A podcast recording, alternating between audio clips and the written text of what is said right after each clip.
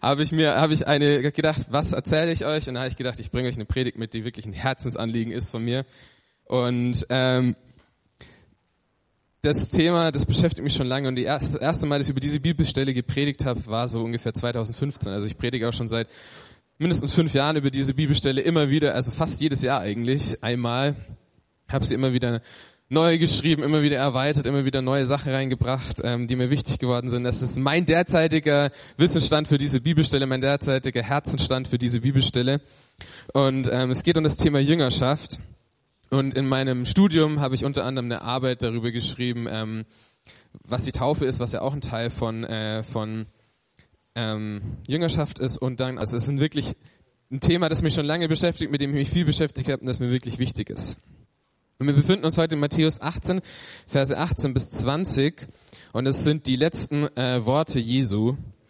Und ich denke mir halt immer so, ähm, bevor man stirbt, bevor man so die letzten Sachen, die man sagt, da macht man sich wirklich nochmal Gedanken. Da sagt man seiner Familie nochmal, wie wichtig sie einem sind. Da sagt man nochmal Dinge, die man will, dass sie bleiben, dass sie vom Bestand sind.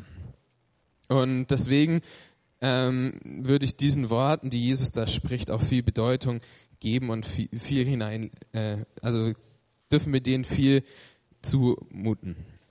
Genau, Matthäus 18, 18 bis 20. Ich lese aus der NGÜ-Übersetzung. Jesus trat auf sie zu und sagte, mir ist alle Macht im Himmel und auf Erden gegeben. Darum geht zu allen Völkern und macht die Menschen zu meinen Jüngern. Tauft sie auf den Namen des Vaters, des Sohnes und des Heiligen Geistes und lehrt sie alles zu befolgen, was ich euch geboten habe. Und seid gewiss, ich bin jeden Tag bei euch bis ans Ende der Welt. Ich liebe diesen Bibelvers. Darum geht zu allen Völkern und macht die Menschen zu meinen Jüngern, tauft sie auf den Namen des Vaters, des Sohnes und des Heiligen Geistes und lehrt sie alles zu befolgen, was ich euch geboten habe. Was für eine Aufgabe, die uns vielleicht auch mitunter überfordern kann. Und ich bin ein ähm, aufgabenorientierter Mensch. Ich, ich liebe es, Dinge zu erreichen.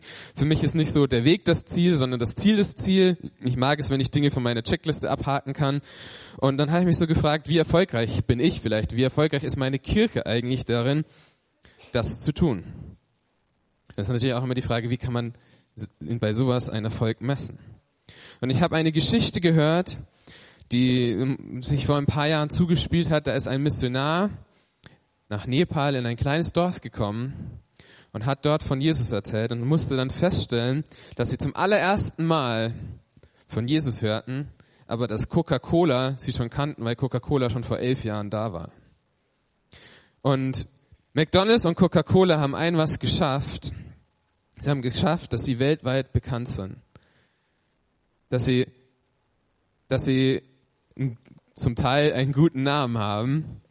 Vielleicht, also kommt drauf an, ob du Zucker magst und ob du McDonalds magst und ob du gerne ähm, viel davon isst. Aber sie haben, sie sind bekannt. Und ich frage mich so, wie erfolgreich bin ich darin, diesen Auftrag, den Jesus in seinen letzten Worten mir gegeben hat, umzusetzen. Und es ist immer auch so eine Frage, ich weiß, dass das da steht. Ich habe viel Wissen, ich habe studiert, ich habe Theologie studiert. Daniel war übrigens auch auf Berühr, darf man nicht vergessen. Ähm, äh, wir haben äh, wir haben viel Wissen, wir, wir lesen die Bibel. Vielleicht bist du schon lange Christ, aber es gibt einen der längsten Wege überhaupt in dieser Welt und der ist von hier nach hier, vom Kopf bis zum Herzen. Und es ist so schwierig, dass dieses Wissen, das wir haben, das, was wir eigentlich tun sollen, dieser Auftrag, den wir haben, wo wir wissen, den sollten wir umsetzen, bis der uns ein Herzensanliegen geworden ist, der wirklich so ein, so ein Herzensschmerz ist für, für, die, für die Menschen, die sonst verloren gehen, die Gott auf dem Herzen liegen. Und genau das macht Jüngerschaft aus. Das ist Jüngerschaft, das ist, dass wir ja, Jüngerschaft bedeutet Jünger machen. Jünger machen bedeutet Nachfolger machen. Wie mache ich Nachfolger? Und mit dieser Frage wollte ich mich heute mit euch ein bisschen auseinandersetzen. Und ich habe das für mich, so mittlerweile sind das für mich, Jüngerschaft ist nicht nur ein Step oder so, sondern Jüngerschaft sind für mich vier Dinge. Und der erste Step in Jüngerschaft ist für mich, dass wir Jesus kennen müssen. Ich möchte dir vorlesen aus Johannes 14, Vers 6, wo das ganz klar steht, warum das wichtig ist. Ich bin der Weg, antwortet Jesus, ich bin die Wahrheit, ich bin das Leben, zum Vater kommt man nur durch mich. Es gibt keine klarere Bibelstelle. Jesus ist der Weg. Zu Gott kommen wir einzig und allein durch ihn. Jetzt könnte man natürlich dann sagen, ja, und was ist, was ist mit all den anderen? Gottes Herzensschrei steht in 1. Timotheus 2, Vers 3, steht auch an anderen Stellen, aber ich habe jetzt mal diese Bibelstelle genommen. In dieser Weise zu beten ist gut und gefällt Gott, unserem Retter. Denn er will, dass alle Menschen gerettet werden und dass sie die Wahrheit erkennen. Denn er will, dass alle Menschen gerettet werden und seine Wahrheit erkennen. Gott will, dass wirklich jeder Mensch Begegnung mit ihm hat, dass jeder Mensch gerettet wird, dass jeder Mensch Beziehung zu ihm hat. Das ist sein, sein tiefstes Anliegen. Er hat die Menschen geschaffen, damit sie Gemeinschaft haben mit ihm. Und was mir immer ganz, ganz klar ist, äh, wichtig ist bei diesem Thema, ist, hey, wenn Jesus sagt, ich bin der Weg, dann ist er der Weg. Dann ist es nicht das Tun, das ich tue, dann ist es nicht, sind es nicht die Dinge, die ich tun kann. Du kannst nichts tun, um mehr geliebt zu sein von Gott. Du kannst nichts tun, um gerettet zu sein vor Gott. Du bist gerettet dadurch, dass du ihn in dein Herz annimmst und sagst, Jesus, ich möchte mit dir diesen Weg gehen. Und ähm, du, du Du kannst Gott nicht noch besser gefallen. Ja, verstehe mich nicht falsch, es ist wichtig, dass diese Liebe, die wir empfangen von Jesus Christus, dass das, was wir empfangen haben, dass diese Rettung, die wir empfangen haben, dass diese Liebe, die in unserem Herz hineinfällt, Auswirkung hat, dass es wieder was tut, aber es ist eine Reaktion auf das, was Gott zuerst getan hat. Es ist nicht unser Tun, das uns rettet, nicht, nicht das, was du, was du Tolles tust, äh, in, in, sondern es ist ganz einzig und allein die Gnade Gottes, die dich rettet. Und wenn ich mir die Geschichte anschaue, wie Jesus seine Jünger anspricht, zum Beispiel in Markus 1, Vers 16 bis 18, wo steht, als er aber am See von Galiläa entlang ging, sah er Simon und dessen Bruder Andreas. Die warfen das Netz aus im See, denn sie waren Fischer. Und, sprachen zu, und Jesus sprach zu ihnen, folgt mir nach und ich will euch zu Menschenfischern machen. Da verließen sie sogleich ihre Netze und folgten ihm nach. Hey, wie krass muss dieser Jesus gewesen sein, dass er kommt, die waren bei der Arbeit, die hatten Familie, die hatten ein Leben. Und er kommt und er sagt, folge mir nach, die lassen alles stehen und liegen und laufen mit Jesus mit. Und ich, ich glaube, dass es vielen von uns auch so geht, dass wir diese Begegnung hatten mit Jesus, die so war, dass wir plötzlich verstanden haben, was diese Erlösung für mich bedeutet, was diese Erlösung für dich bedeutet, wo wir, wo wir, wo wir dieses erste Feuer entfacht wurde in unserem Herzen, wo wir wirklich diese Begegnung mit Jesus hatten, die alles verändert hat. Und dann vergeht die Zeit und die Zeit vergeht und irgendwie berührt uns das nicht mehr so. Ist das nicht mehr so dieses, dieses, dieses, wow, es war so krass und Jesus, du bist so gut, sondern es wird immer weniger. Aber Jesus war so attraktiv, sein, Le sein Leben, sein, sein Wesen war so attraktiv, dass die Leute einfach mitgegangen sind. Und ich wünsche mir, dass unser Christsein, unsere Kirchen, unser Glauben auch heute noch so attraktiv ist, dass wenn ich über meinen Glauben rede, dass es dann nicht irgendwie die Leute abstößt, sondern dass sie merken, hey, der ist so begeistert, so überzeugt davon, dass das ansprechend ist, dass das attraktiv ist. Dass es nicht hier oben ein Wissen ist, ja, Jesus rettet mich, sondern dass es ein, eine tiefe Herzensgewissheit ist, ich bin gerettet und dass es mich so berührt, dass das, was Jesus für mich getan hat, dass ich das nicht für mich behalten kann, sondern dass ich, dass es mir ein Herzensanliegen ist, dass es nicht hier bleibt, dass es nicht in diesem Raum bleibt, sondern dass es da draußen die Menschen erfahren, dass es eine Hoffnung gibt für ihr Leben, dass es weitergeht, dass es eine Hoffnung gibt über den Tod hinaus und dass wir, dies, dass es unser Herzenswunsch ist, dass Menschen zu Jüngern werden. Und wenn ich mir Jesus anschaue, dann hat Jesus aktiv berufen. Jesus ist auf die Leute zugegangen, hat gesagt, du folgst mir nach. Ja, wir sehen auch, äh, und es passiert bis heute. Hey, wir, wir, ich, wir lesen immer wieder von Geschichten, wo, wo Menschen, die eigentlich noch nie was von Gott gehört haben, wachen nachts auf, haben einen Traum gehabt, wo Jesus ihnen begegnet ist. Sie, sie sagen, hä, was ist das alles? Was war das alles? Und ähm, sie sie versuchen irgendwie rauszufinden, wer ist dieser Jesus, wer war dieser Mann, der in ihren Träumen begegnet ist. Also Jesus kümmert sich auch heute noch darum, wenn wir uns nicht drum kümmern, ja. Aber Jesus kann, oder Gott kann viel effektiver sein und möchte viel effektiver sein und möchte dich und mich als Werkzeuge verwenden und durch uns, die wir nicht perfekt sind, die wir Sünder sind, die wir Fehler machen, durch uns diese Welt verändern, möchte durch uns diese Hoffnung in die Welt bringen und dich und mich dazu gebrauchen. Und du sollst derjenige sein, der aktiv beruft. Wir dürfen da auch weise sein und müssen nicht jedem alles um die Ohren klatschen und, dürfen auch Gott bitten, dass er uns die richtigen Worte gibt. Aber er möchte dich und mich gebrauchen. Und wie wichtig Gott das ist, steht zum, für mich zum Beispiel in Lukas. In Lukas gibt es drei Gleichnisse, die direkt hintereinander stehen. Und ähm, da steht unter anderem äh, ein Gleichnis über das verlorene Schaf. Wenn du das noch nicht gelesen hast, ich glaube es ist Lukas 15, oder? Lukas 15, ich glaube, äh, wenn nicht, lies einfach ganz Lukas, schadet auch nicht. Also, zuerst kommt das verlorene Schaf, dann kommt die verlorene Münze und dann kommt der verlorene Sohn. Und in allen drei Geschichten, alle drei Geschichten haben ein was gemeinsam. Sie haben gemeinsam, dass etwas verloren geht, dass nichts mehr wichtig ist, sondern dass plötzlich nur noch das Verlorene gesucht wird und dass, wenn das Verlorene gefunden ist, eine fette Party gefeiert wird, weil es so genial und so wichtig ist, dass das Verlorene gefunden wurde. Und ich, wenn ich mir die Geschichte äh, lässt, sie hat eine Münze verloren und danach feiert sie eine fette Party, wo ich mir immer denke, so, die Party kostet doch mehr als diese blöde Münze, die du gerade gesucht hast. Also irgendwie so, aber so wichtig ist es an dieser Geschichte, dass das Verlorene gefunden wurde. Und das ist für Gott das, wenn Menschen zu ihm finden. Es ist ihm so unglaublich wichtig, dass alle Menschen ihn kennenlernen, dass alle Menschen eine Beziehung zu ihm haben und er, der Himmel feiert eine fette Party, wenn Menschen ihn erkennen. Also der erste Punkt von Jüngerschaft ist für mich, Jesus kennen. Wir sind die Werkzeuge. Gott möchte dich und mich gebrauchen. Übrigens gehört für mich zu Jesus kennen die Taufe mit dazu. Ähm, wenn wir in die Bibel schauen, Menschen haben Jesus kennengelernt, haben verstanden, was es für sie bedeutet und haben sich taufen lassen. Also wenn du dich noch nicht hast taufen lassen, möchte ich dich ermutigen, frag deinen Pastor, ähm, lass dich taufen. Es ist, es ist das öffentliche Bekenntnis dessen, was in deinem Herzen passiert ist. Es, Beziehung zu Gott ist ein Anfang. Die Taufe gehört für mich am Anfang. Danach bring, geht Gott mit dir diesen Weg. Aber lass dich taufen. Es ist so wichtig. Es ist der, einer der ersten Schritte im Glauben für mich.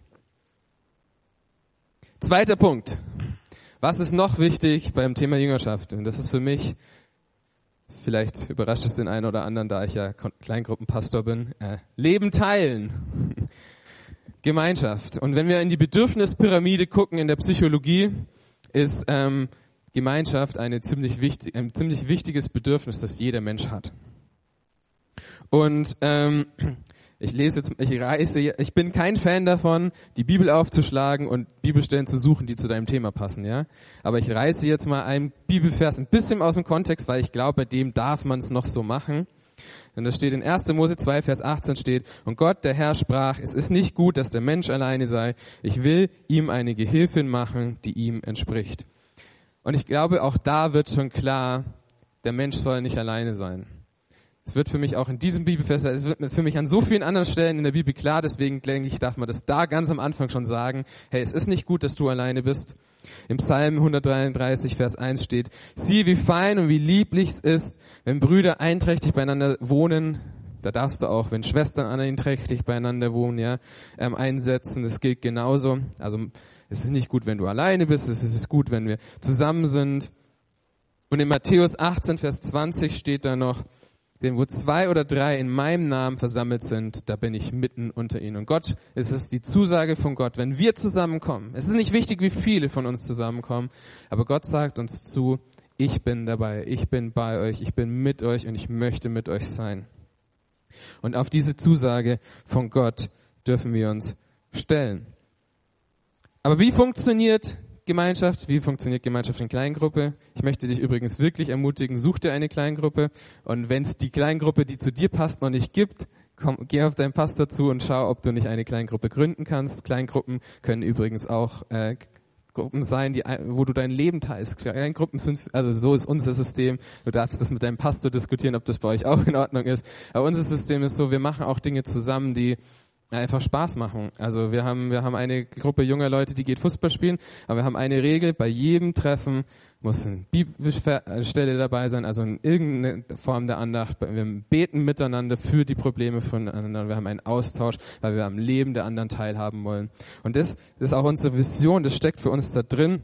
Ich lese mal einen Bibelvers vor, in dem ich das ein bisschen erklären will, warum das so wichtig ist. Und zwar Hebräer 10, Vers 24 und 25, in denen steht, und weil wir füreinander verantwortlich sind, wollen wir uns gegenseitig dazu anspornen, einander, in, einander Liebe zu erweisen und Gutes zu tun. Deshalb ist es wichtig, dass wir unsere Zusammenkünfte nicht fernbleiben, wie einige sich das angewöhnt haben, sondern dass wir einander ermutigen und das umso mehr, als wie ihr selbst feststellen konntet, der Tag nahe rückt, an dem der Herr wiederkommt. Das ist immer schwierig, wenn die Bibelverse angezeigt werden, dann sehen alle, wie du dich verliest. Ähm, hier steht nicht, verurteilt einander und, und sorgt dafür, dass euer Leben alles passt, sondern hier steht, spornt einander an, einander, äh, gegenseitig dazu anzuspornen, einander Liebe zu erweisen und Gutes zu tun. Wir sollen einander anspornen, wir sollen miteinander diesen Weg gehen, ja. Gott ist derjenige, der richten wird. Nicht ich bin verantwortlich dafür, über dich zu richten, sondern Gott wird richten und wir sind dafür da und sollen einander ermutigen, sollen einander gucken, dass wir zusammen diesen Weg gehen, dass wir gucken, dass wir, dass wir besser werden zusammen, aber nicht richtend, sondern ermutigend. Und ähm, Kleingruppen sind so wichtig, weil es, es gibt, es, also ich würde mal sagen, am meisten lernt man durch Schwierigkeiten. Und die Bibel sagt nirgendwo, dass es in deinem Leben keine Schwierigkeiten geben wird. Die Bibel sagt, dass Gott in diesen Schwierigkeiten da sein wird und die Bibel sagt, dass wenn du deinen Blick auf Gott richtest und, und auf ihn schaust und ihn im Zentrum deines Herzens und deines Lebens hast, dass das, was kommt, nicht mehr sein wird, als du tragen kannst, solange dein Blick auf Gott ist. Und Gott spricht dir zu, ich werde immer mit dir sein aber es wird Schwierigkeiten in deinem Leben geben und die werden kommen. Und äh, davon kann ich dir ein Lied singen. Ähm, ich habe auch schon mein komplettes Leben hinterfragt, mein komplettes Dasein. Will ich wirklich Pastor sein? Ähm, ich ähm, habe viele Menschen in meinem Umfeld schon verloren an verschiedenen Krankheiten. Und ich stehe trotzdem noch hier und glaube immer noch, dass es Gott gibt und dass Gott heilt und dass Gott mein Leben in der Hand hat und auch dann äh, immer wieder nach der Krise, dass äh, alles zum Besten dient, auch wenn ich den Bibelvers in der Krise nicht mag. Aber in diesen Schwierigkeiten, in diesen Krisen braucht es manchmal Menschen, die mit dir glauben. Da, wo dir der Glauben fehlt, da, wo du sagst, ich kann nicht mehr glauben, da ist es gut, wenn du Menschen in deinem Umfeld hast, wenn du Freunde um dich herum hast, die sagen, aber ich glaube und ich bete für dich. Und wir glauben da zusammen, wir gehen da zusammen durch, wir tauschen uns aus. Und ja, natürlich kannst du zu deinem Pastor gehen, aber ich möchte dich wirklich ermutigen. Such dir eine Gruppe von Menschen, mit denen du dich wöchentlich oder zweiwöchentlich triffst mit denen du dich austauschst, mit dem du dein Leben lebst, weil es ist so wichtig, dass du Menschen hast, die dich gut prägen, mit denen zusammen du Gottes Wort erforscht, mit denen zusammen du dein Leben teilst, mit denen du dich austauschst und mit denen du vorangehst. Und lass diese Menschen auch in dein Leben reinreden. Sei offen. Finde eine Gruppe mit Menschen, die du, mit denen du offen sein kannst. Ja, also such dir nicht nur irgendwelche Leute, sondern such dir eine Gruppe von Menschen, mit denen du offen sein kannst, wo du erzählen kannst. Es braucht Menschen in deinem Leben, die in dein Leben reinsprechen dürfen und dir auch mal sagen dürfen, das, was du gerade machst, ist scheiße, auf Deutsch gesagt. Es braucht diese Menschen und such dir diese Menschen, die dir das sagen dürfen. Wie gesagt, im Leid ist es gut, füreinander da zu sein.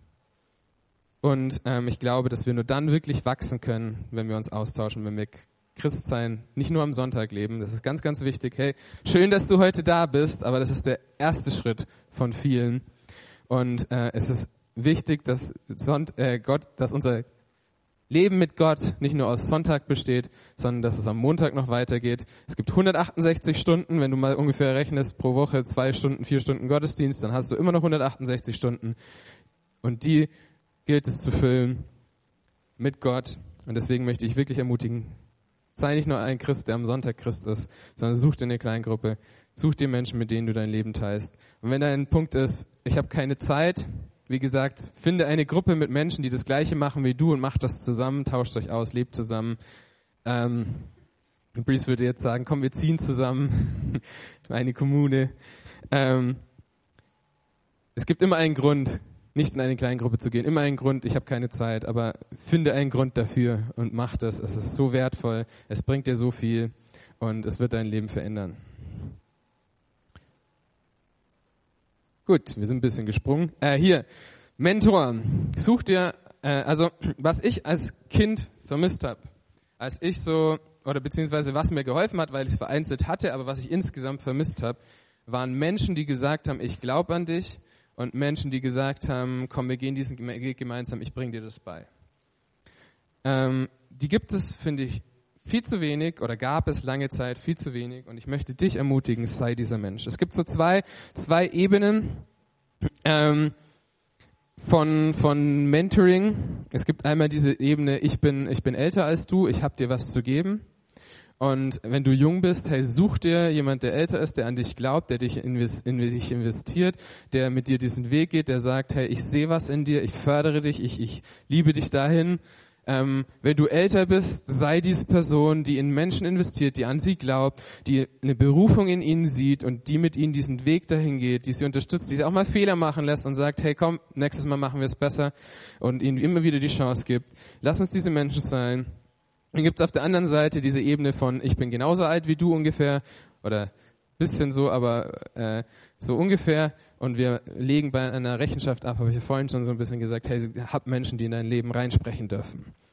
Ist das biblisch? Hey, ja, absolut. Josua und Mose Mose hat, äh, Josua ist mit Mose jahrelang entlang gelaufen, äh, Timotheus und Paulus. Jesus hatte seine drei, in die er investiert hat, in die er viel investiert hat, denen er alles erzählt hat, denen er die Auslegung gegeben hat, mit denen er, also die, äh, die Kacke am Dampfen war, mit denen war er noch beten, hat gesagt, hey, ähm, Jesus, äh, betet für mich und ist zu Gott gekommen, hat Gott bestimmt, hey, wenn ich, wenn ich, in diese, wenn ich an dieser Situation, wenn ich nicht ans Kreuz gehen kann, wenn wir es irgendwie anders lösen können, dann macht es. Und da hat er die drei mitgenommen. Er hatte die zwölf, er hat allen Gleichnisse erzählt und den zwölf hat er die Geheimnisse offenbart, hat ihnen erklärt, was er damit gemeint hat, hat ihnen alles erklärt. Er hatte Menschen, die er sich investiert hat.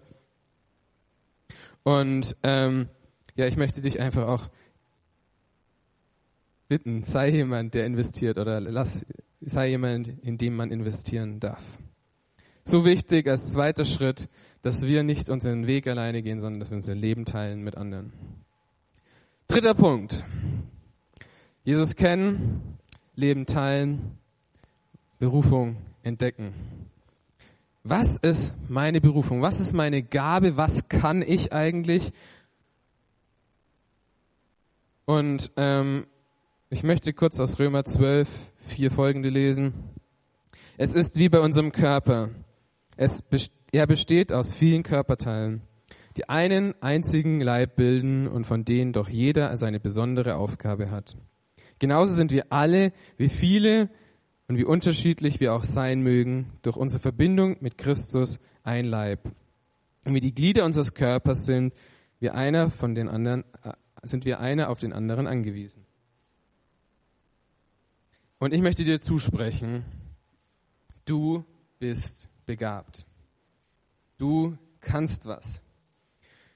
Und ähm, als ich 15, 16 war, hat es mich so ein bisschen in eine Krise gestürzt, dass ich festgestellt habe, so alle meine Freunde konnten was richtig gut. Die einen konnten richtig gut mit Kindern, die anderen konnten richtig gut Gitarre spielen, die anderen konnten richtig gut predigen, die anderen konnten das und das und, und jeder war so richtig gut in einem Gebiet und ich war irgendwie nirgendwo so richtig gut. Ich dachte, was kann ich eigentlich? Ich, hab, ich muss doch das eine finden, was ich kann. Habe irgendwann festgestellt, ich kann eigentlich alles ein bisschen.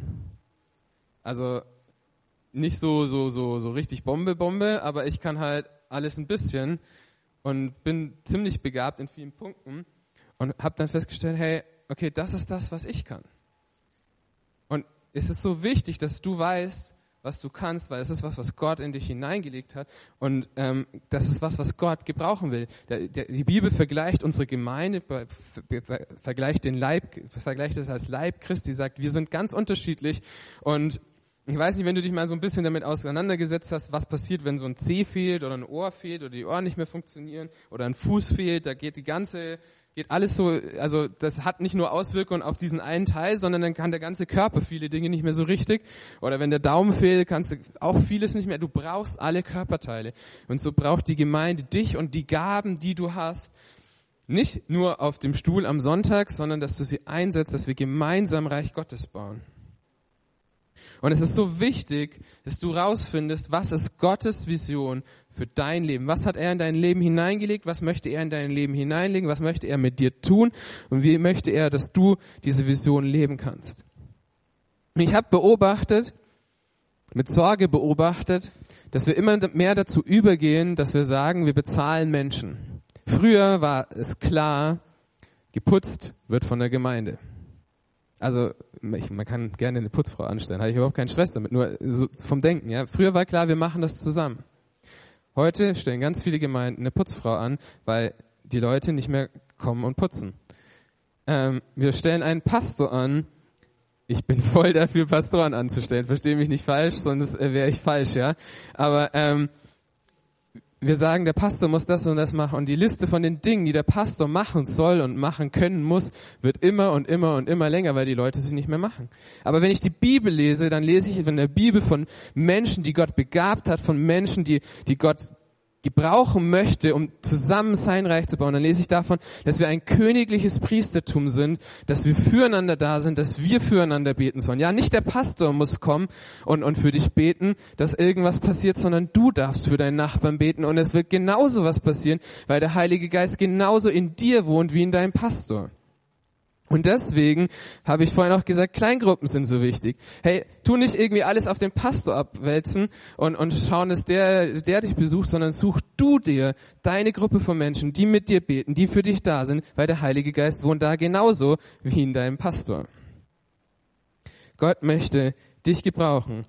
Und wie kommen wir dahin? Wenn ich mir das Wort im Griechischen anschaue für ähm, Jüngerschaft, dann ist es unter anderem Matetoio. Und das ist ein, ein Wort, das so viel wie Schulverhältnis bedeutet. Also das, was ich gerade schon gesagt habe, Coaching und Rechenschaft. Und es ist so wichtig, dass wir diese Menschen sind, dass wir Freisetzer sind, die Menschen freisetzen und dass wir Mutmacher sind, die andere ermutigen, in ihren Gaben, ihre Gaben zu finden, ihnen zu helfen. Und ähm, ich möchte uns als Kirche ermutigen, dass wir diese Schritte auch umsetzen. Hey, findet einen Ort, wo findet Jesus kennen statt? Findet einen Ort, wo findet Leben teilen statt? Und findet einen Ort, wo findet Berufung finden statt?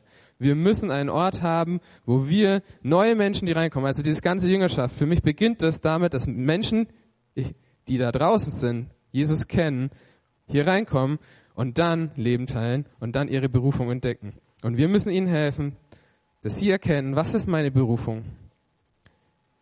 Was will Gott in mir tun? Und ich habe gemerkt, dass wenn du Menschen so behandelst, wie Gott sie sieht, sie auch das werden.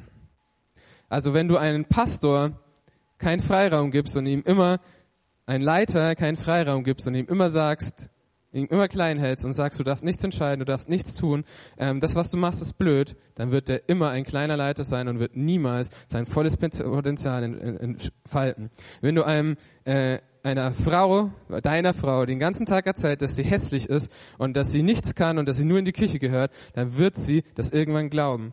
Wenn du aber deiner Frau sagst, dass sie eine Berufung hat, dass sie schön ist und dass sie was bewegen kann und sie immer wieder ermutigst und antreibst, diese Berufung in ihrem Leben selber nachzukommen, dann wird sie in dieser Berufung leben. Und wir, die wir vielleicht schon lange Christ sind, unsere Aufgabe ist es zu entdecken, was ist die Berufung in dem anderen und sie so zu behandeln, dass sie diese Berufung entdecken können, ihren, ihnen den Freiraum einzuräumen und das, es geht nach oben und nach unten ähm, für deinen Pastor und für den, für den, für den du verantwortlich bist, den Freiraum, äh, Freiraum einzuräumen, dass er was, dass sie was bewegen dürfen, dass sie Fehler machen dürfen, dass sie, ähm, dass sie das, was Gott in sie hineingelegt hat, leben dürfen und tun dürfen und bewegen dürfen. Wenn ich jetzt seit also ich mache jetzt, seitdem ich acht bin, Kinderdienst und, und Technik. Wenn ich jetzt da stehen geblieben wäre Es, es macht absolut Spaß, ja. Also ich liebe Technik und ich arbeite auch nach wie vor gerne mit Kindern. Also muss ich jetzt ja sagen, ich habe ja selber eins. Ähm, aber ähm, nein, ich mag Kinder wirklich und ich äh, äh, mir wird öfter mal gesagt, dass ich da auch ganz gut ankomme. Aber ähm, wenn ich da stehen bleibe, nur weil ich das schon immer gemacht habe, ist das nicht das unbedingt zwingend das, was Gott in deinem Leben tun will. Nur weil du was schon seit 20 Jahren machst, heißt es das nicht, dass du es in 30 Jahren noch machen musst. Es ist legitim, sich immer wieder zu fragen, wo ist jetzt mein Platz in Gemeinde? Und ich möchte dich wirklich, ich möchte dich inständig bitten, wenn du was machst, nur weil damit es gemacht wird und weil es schon immer gemacht wurde, du darfst mich später steinigen, ähm, wenn du was machst, nur weil es schon immer gemacht wurde oder damit es gemacht wird, hey, mach's aus einer, finde das, was dir wichtig ist, was dir auf dem Herzen liegt, was Gottes Berufung für dich jetzt ist, in deinem Jetzt.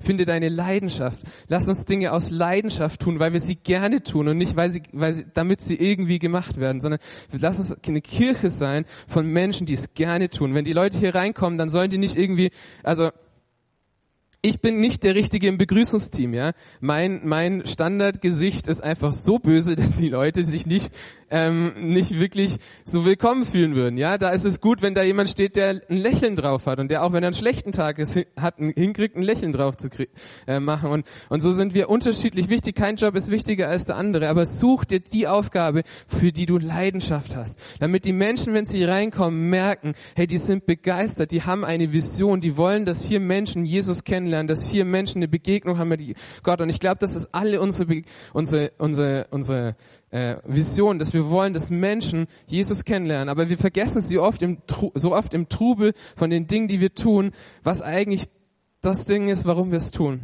Und da wünsche ich mir so sehr, dass du wieder neu entdeckst, wenn du, wenn du diese, wenn du diesen Spaß und die Freude und die, und die Leidenschaft verloren hast, dass du deine Leidenschaft wieder entdeckst, dass Menschen, wenn sie dich sehen und deinen Dienst sehen, dass sie merken, hey, der macht es für mich, der macht es aus Leidenschaft, weil er will, dass ich heute Gott begegne. Und wenn du nicht mehr in Gemeinde aktiv bist und nicht mehr einbringst, dann möchte ich dich wirklich herausfordern und ermutigen, such dir deinen Platz. Es gibt keinen zu alt, ja? Sorry, aber es gibt keinen zu alt und es gibt auch keinen zu jung. Gott kann jeden von uns gebrauchen. Und wenn's, wenn's ist, dass du sagst, hey, ich setze mich oben hin in, irgendeine, in irgendein Kämmerchen und bete den ganzen Gottesdienst durch, ist das das Einzigste, was ich gerade machen kann. Aber ich bete dafür, dass hier unten Menschen eine Begegnung mit Gott haben. Oder wenn es ist, dass du die Toiletten putzt, ja? Es ist nicht wichtig, äh, weniger wichtiger, wichtig als die Predigt. Wenn der, nach der Predigt Predigt da hinten reingeht in die Toilette und sich denkt, hey, hier riecht's so gut und es ist so schön geputzt und dann da auf der Toilette noch kurz über die Predigt nachdenkt, dann haben wir alle gewonnen, ja? es gibt keine Aufgabe, die wichtiger ist als die andere. Wir bauen zusammen Reich Gottes und jeder von uns ist wichtig. Und es geht nicht darum, dass wir, ähm, dass, um uns zu profilieren oder dass einer stolz wird oder so, sondern die Aufgaben, die Gaben, die wir haben, sind dafür da, anderen Menschen zu dienen. Und wenn du jemand bist, der sagt, ja, aber die anderen spielen doch viel besser Gitarre, die anderen machen das doch viel besser und ich kann, Gott hat was in dich hineingelegt, mach dich nicht schlecht. Es ist schon gut, wenn du im Lobpreis singst, wenn du singen kannst und einen Ton triffst, ja. Aber mach dich nicht schlechter, als du bist. Frag dann jemand anders, lass dir Feedback geben ähm, und achte auf dein Selbstbild, weil Gott sieht was in dir. Also du bist berufen und dann kommen wir an die Frage, warum sind wir berufen? Und das ist der letzte Punkt nach Jesus kennen. Menschen brauchen Jesus, Menschen brauchen Gemeinschaft, Menschen müssen wissen, was ihre Berufung ist und Menschen wollen einen Unterschied machen. Ein weiterer Punkt in der Bedürfnispyramide von, von dem, was Menschen brauchen, was Menschen wollen, ist, dass sie etwas tun wollen, was größer ist als sie. Einen Unterschied machen wollen in dieser Welt. Sie wollen irgendwas tun, und ich glaube, und ich bin davon überzeugt, dass das auch unsere Aufgabe als Kirche ist, dass wir einen Unterschied machen. Dass Kirche nicht hier drin bleibt, sondern dass Kirche eine Auswirkung hat auf da draußen. Das heißt, ich bin nicht derjenige, der sich auf die Straße stellt und, und den Leuten predigt. Ähm, ich weiß auch nicht, ob das unbedingt heute noch so gut funktioniert. Es gibt Menschen, die haben dafür eine Begabung und ich bewundere diese Menschen. Aber ich kann persönlich Menschen einladen in, die, in Gottesdienst und ich kann im Gottesdienst dafür sorgen, dass sie sich wohlfühlen, dass sie das verstehen, was ich ihnen sage, dass ich die Predigt, dass ich die Ansagen, dass alles so ist, dass sie verstehen, dass sie verstehen, sie brauchen Jesus Und das ist unsere Aufgabe als Kirche, dass, die, dass wir Beziehung leben und Menschen werden dadurch erreicht, dass du Beziehung hast. Früher hat man immer gesagt, hey, bleib weg von den Sündern. Ich sag dir, geh hin zu den Sündern. Sei du der Einfluss, nicht lass dich beeinflussen, aber sei du der Einfluss in diese Welt. Hab Beziehung mit Menschen und ähm, es wird irgendwann das Thema, äh, die Möglichkeit zum Gespräch sein. Und manchmal musst du beten. Manchmal musst du jahrelang beten. Aber es wird die Möglichkeit kommen und es wird die Situation kommen, wo du ein Zeugnis sein kannst. Für was leben wir? Für was machen wir einen Unterschied? Lass den Herzschlag haben, dass wir ein Leben leben für die Ewigkeit, für den Himmel, für diese Hoffnung. Und ich möchte noch ein kurzes, kontroverses Zitat bringen. Ähm, das hat der liebe Dietrich Bonhoeffer gesagt und ich feiere dieses Zitat. Die Kirche ist nur dann Kirche, wenn sie für andere da ist. Kirche ist nicht dafür da, Glauben ist nicht dafür da, dass ich geistlich fett werde, dass wir uns hier drin nur wohlfühlen, sondern Kirche und Glaube ist dafür da, dass es, dass es mich begeistert und dass es mich so sehr begeistert, dass es eine Auswirkung hat in meinem Leben, dass ich es raustragen will, dass es, dass es nicht hier drin bleibt. Wenn wir, wenn wir nur hier drin bleiben und uns, uns feiern, dann haben wir, glaube ich, den Sinn von Kirche nicht verstanden. Kirche ist dafür da, dass sie andere erreicht, dass sie andere berührt, dass andere Menschen eine Begegnung mit Gott haben.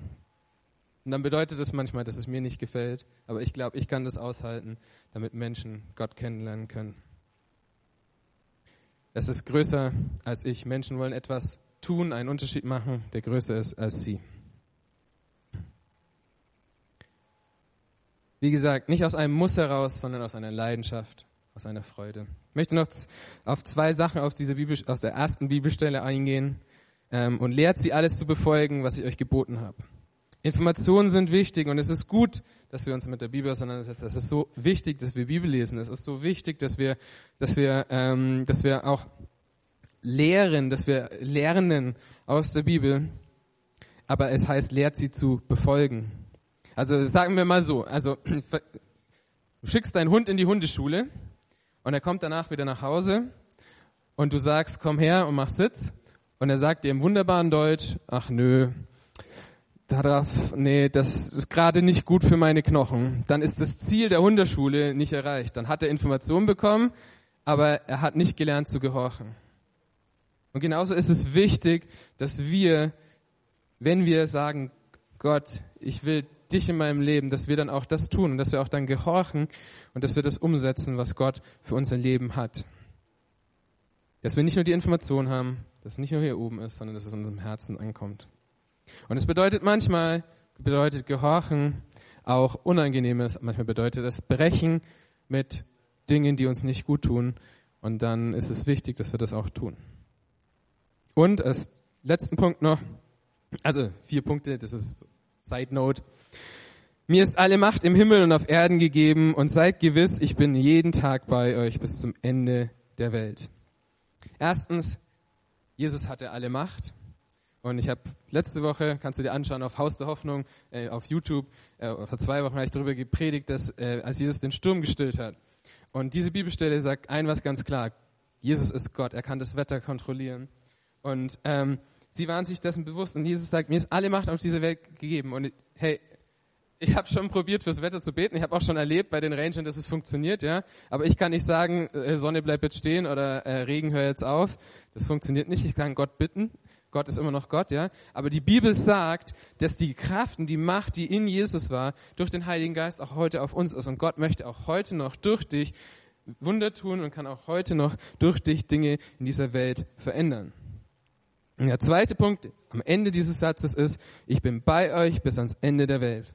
Jesus ist bei uns bis ans Ende der Welt, wird immer bei uns bleiben und du kannst, wenn du nicht weißt, wo du anfangen sollst mit diesen vier Punkten, wo für dich der Beginn ist, du kannst beten. Das ist immer ein guter Anfang. Gebet ist immer gut. Fang an zu beten, Gott zu fragen, was ist mein nächster, mein Next Step, wo soll ich anfangen? Und die Zusage ist, der Heilige Geist wird immer bei dir sein, in allen Situationen. Der Heilige Geist ist mit dir. Also, was heißt Jüngerschaft? Ähm, jetzt habt ihr keine Deckenpaneele. Normalerweise mache ich das mit Deckenpaneelen. Machen wir es mit Stühlen. Jüngerschaft ist so, du kannst entweder anfangen, so eins, zwei, drei, vier, fünf, sechs, sieben. Jetzt ist Corona bedingt schwierig, aber du kannst aber auch sagen eins, zwei, drei, vier, fünf, sechs, sieben. Eins, zwei, drei, vorne nach hinten ziehen und dann kannst du, wenn sie alle gleich sind, multiplizieren, ja? Da bist du schneller fertig mit multiplizieren, als wenn du alle Stühle einzuzählst. Und Jüngerschaft bedeutet und zielt dahin ab, und ich glaube, diese vier Steps von Jüngerschaft sind dafür da, dass Menschen Jesus kennen und am Ende Menschen Fischer werden. Dass sie von Menschen, dass wir nicht Addition betreiben, sondern dass wir Multiplikation betreiben, dass wir Menschen befähigen, dass sie selber etwas reißen können, dass sie selber etwas machen können. Und es bedeutet auch für mich, und das sage ich auch als Pastor, dass ich mich überflüssig mache. Ich bin begeistert, wenn mein Team, zum Beispiel im Online-Church mit unserem äh, Livestream auf YouTube, das läuft auch ohne mich. Ich habe heute Morgen einen kurzen Anruf gekriegt, ein technisches Problem, alles andere läuft ohne mich und es macht ein 14-Jähriger, macht unseren Live, schaltet die Kameras um und macht unseren Livestream und er macht das Bombe und es ist total schön zu sehen, dass ich, es braucht mich nicht und ich, ich muss das auch nicht machen. Ich bin begeistert, wenn ich Menschen freisetzen darf, die das tun und die selber wieder Multiplikatoren werden. Und lass uns Multiplikatoren sein. Lass uns überflüssig machen. Lass uns Menschen sein, die in anderen was sehen und sie investieren und äh, sie befähigen, selber zu gehen. Wir als Kirche, wir müssen die Bedürfnisse dieser Welt, an diese Bedürfnisse dieser Welt reinkommen. Die Menschen haben das Bedürfnis nach was Übernatürliches. Sie haben Bedürfnis nach Gemeinschaft. Sie wollen was lernen und sie wollen definitiv einen Unterschied machen. Sie wollen was über sich erfahren, sie wollen einen Unterschied machen. Ich sage euch, die Ernte da draußen ist reif. Es heißt immer, Deutschland sei so schwer. Und, aber ähm, Gott will was tun in Deutschland. Und die Frage ist, wo ist dein nächster Punkt? Wo, wo braucht es dich? Wo musst du dich einbringen? Wo kannst du was Neues machen? Wo darfst du was Neues lernen? Wo darfst du was Neues über dich erfahren? Jesus, ich danke dir, dass wir wissen dürfen, dass du was in uns hineingelegt hast, Jesus, dass du, ja, dass du uns gesegnet hast mit Gaben, mit Dingen. Und wir wollen dich einfach wirklich bitten, Jesus, dass du uns zeigst, Jesus, was für uns dran ist, mit welchen Menschen wir reden sollen, für welche Menschen wir beten sollen, für welche Menschen wir Fürbitte tun sollen, Jesus, dass du uns zeigst, ähm, ja, wo wir als, ja, wo wir Kleingruppen gründen können, wo wir Gemeinschaft haben können, Jesus, dass wir, dass wir unser Leben teilen, Jesus, dass wir zusammen vorwärts gehen, Jesus. Und ich bitte dich auch einfach, dass du uns wirklich ja, offenbarst, Jesus, was unsere Begabungen sind, was, was unsere Leidenschaft ist, was du gerade in uns hineingelegt hast, Jesus. Ich danke dir dafür, dass wir wissen dürfen, dass du diesen Weg mit uns gehst, dass du uns niemals alleine lässt, dass dein Heiliger Geist uns in diesem Prozess begleitet. Amen.